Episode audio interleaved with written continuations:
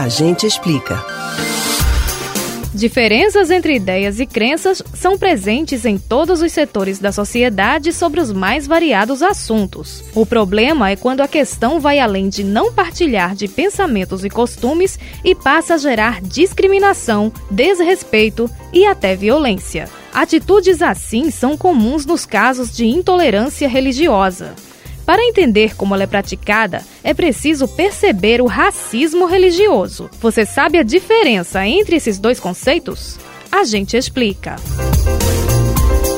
A intolerância religiosa compreende a rejeição a diferentes religiões que pode se manifestar em ofensas aos adeptos às crenças e, em casos mais extremos, em violência contra eles e os templos. Ocorrências do tipo estão longe de ser raras no Brasil. E foi uma delas que inspirou a criação do Dia Nacional de Combate à Intolerância Religiosa, instituído pela Lei 11.635 de 2007.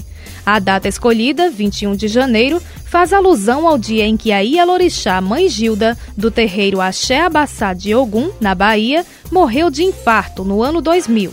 Além de ter sido acusada de charlatã, a sacerdotisa teve a casa invadida e pessoas da comunidade foram agredidas. No ano anterior à morte dela, a foto da mãe Gilda tinha sido publicada em uma matéria de um jornal de uma igreja evangélica com o título, abre aspas, macumbeiros charlatões lesam o bolso e a vida dos clientes. Fecha aspas. Depois da lei, a intolerância religiosa, na forma de ataques a templos e aos devotos de qualquer crença, passou a ser crime inafiançável. Os infratores podem ser punidos com um a três anos de detenção. O julgamento deixa de ser feito em juizados especiais e vai para as varas criminais. A medida representa um avanço no combate ao problema, mas para alguns juristas e estudiosos do assunto, o termo intolerância religiosa generaliza uma questão mais profunda que em muitas vezes seria a real causa da discriminação. Para os especialistas, em muitos casos, o mais adequado seria falar em racismo religioso.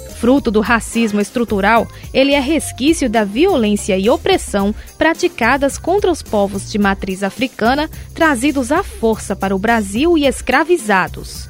Apesar de séculos tendo a música, a culinária e a religião proibidas e combatidas, descendentes desses povos fazem a própria cultura resistir e se tornam alvos das mazelas da sociedade.